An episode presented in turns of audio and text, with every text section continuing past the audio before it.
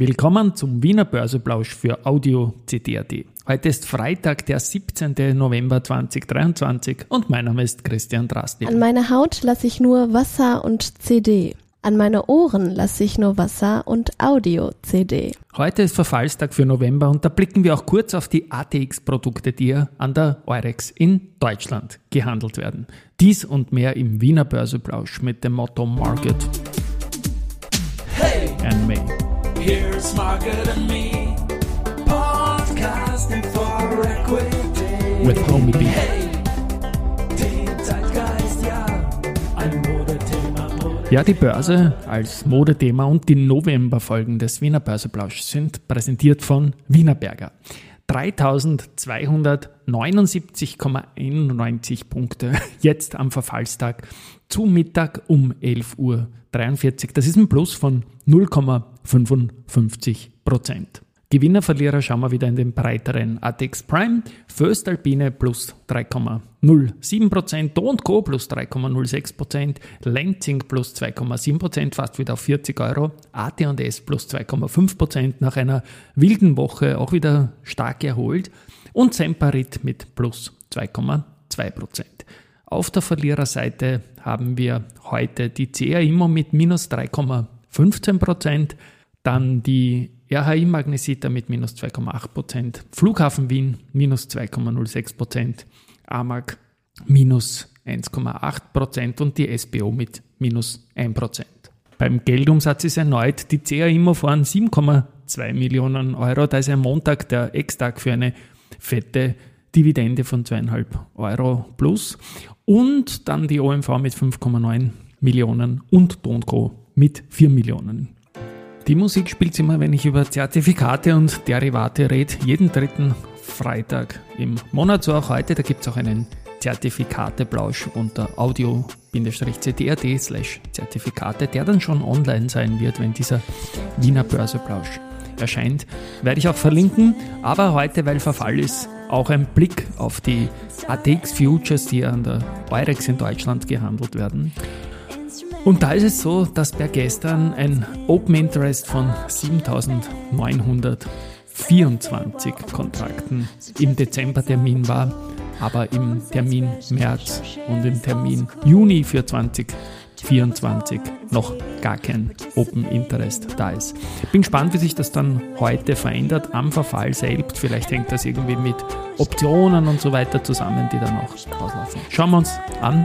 Auf jeden Fall Zertifikate Blausch wird verlinkt. Jetzt mal keine Einschaltung, die ja keine Werbung ist, aber thematisch am Verfallstag natürlich passt. Ende. It's time for the main event. Ja, Main Event der Woche war sicherlich die Geschichte mit AT&S und den Aussendungen, die es nach einem Kurierartikel gegeben hat, dass man auch mit der ÖBAG spricht. Und dazu spiele ich jetzt was ein, was meine Kollegin Julia Kistner äh, für ihren Podcast die Börsenminute aufbereitet hat. Und da wird dann auch Christoph Boschan, der Börsevorstand, gefragt. Und dazu gibt es dann auch eine Sonderfolge am Wochenende, die ich sicher empfehlen kann, obwohl ich es noch nicht gehört habe. Aber hören wir mal da rein kurz. Erleben muss oder auch darf, dass der Staat wieder mit 25 Prozent und einer Aktie einsteigen will. Die Aktionäre haben die öffentlichen Einstiegsgerüchte jedenfalls nicht gutiert. Die Aktie verlor am Dienstag zeitweise um die 18 Prozent. Warum ist das so? Von mir danach gefragt, warum das so ist, der Wiener Börsenchef Christoph Bojan. Aber glauben Sie, dass die, dass das äh, Kursminus äh, tatsächlich eine Reaktion auf äh, die Einstiegsabsicht der ÖBAG ist und nicht allgemein auf die Ankündigung einer Kapitalerhöhung? Ja, und ich falle jetzt ins Wort. Wie gesagt, das Interview wird eine große Empfehlung sein.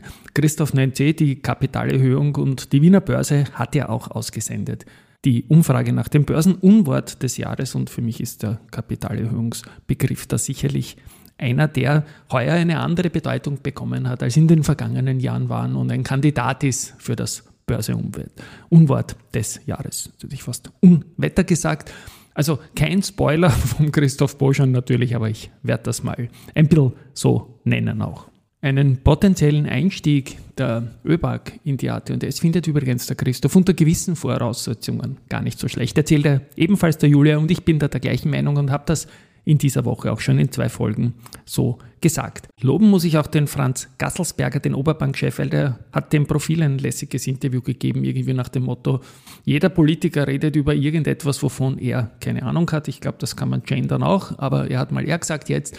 Und ja, da geht es auch darum, immer wieder die Banken, die man eigentlich loben sollte, weil auf der einen Seite gibt es Übergewinne, auf der anderen Seite geht es dann darum, dass man eine sehr stabile Landschaft hat und auch immer mehr Eigenkapitalquote gefordert wird und auf der anderen Seite kann man aber kein Eigenkapital aufbauen, weil dauernd die Politik auf neue Ideen kommen. In Wahrheit ist Stabilität das Wichtigste, was man von einer Bank verlangen kann und letztendlich, super Interview werde ich auch in den Shownotes verlinken.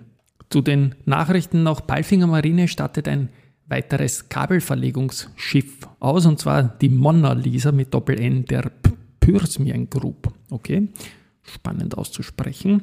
Do und Co-Gründer Attila Dogudan, das sind ja heute Gewinner, der ist jetzt derzeit beim Formel 1 Grand Prix in Las Vegas und hat Conference Call mit den Zahlen rundherum gehabt und da ist sehr viel Optimismus durchgekommen. Ähm, man sieht für die nächsten Jahre eine EBIT-Marge von 8 bis 10 Prozent. Im Halbjahr waren 7,4 Prozent und das war schon relativ hoch oder absolut hoch auch für diese Branche. Und man ist besser im Geschäft als jemals zuvor. Bei Andritz ist es so, dass ich den Jingle spielen darf. Weil man darf eine Methanol-Verflüssigungsanlage an Yogo Pulp Industries in Japan liefern und da geht es um ungebleichten Kraftzellstoff. Dann auch sehr spannend, die RWT, das ist jetzt äh, schon im Markt drinnen gewesen, die plant ja nicht nur ein Listing, sondern hat jetzt schon mitgeteilt, dass der Antrag da ist auf die Einbeziehung aller 13,5 Millionen Stück Aktien in den Vienna MTF Direct Market Plus angebracht wird. Und ab Montag, den 4.12., soll es da schon losgehen. Also alles wie seit Monaten kommuniziert. Referenzpreis der Aktien ist 2,68 Euro, also man kommt da auf mehr als 30 Millionen Euro. Ähm, RWD ist Eigentümer der RWD Hornecker und Dor GmbH. Die Rosinger Group begleitet das Unternehmen an den Vienna MTF oder in den Vienna MTF. Die Alexandra Schellhorn wird die operative Geschäftsführung der Vienna Airport FBO und FBO heißt der Fixed Base Operator von Michael Zach übernehmen und leitet damit die Business und General Aviation Services sowie den VIP-Terminal des Flughafen Wien. AMS Osram hat die Preise für die Anleihen von einer Milliarde Euro festgesetzt. So, das war das. So, die Abspannmusik. New Ways hat sich den Flughafen Wien nach der Zahlenpräsentation angeschaut. Weiterhin ein Hold. Das Kursziel geht aber von 45 auf 46 Euro nach oben.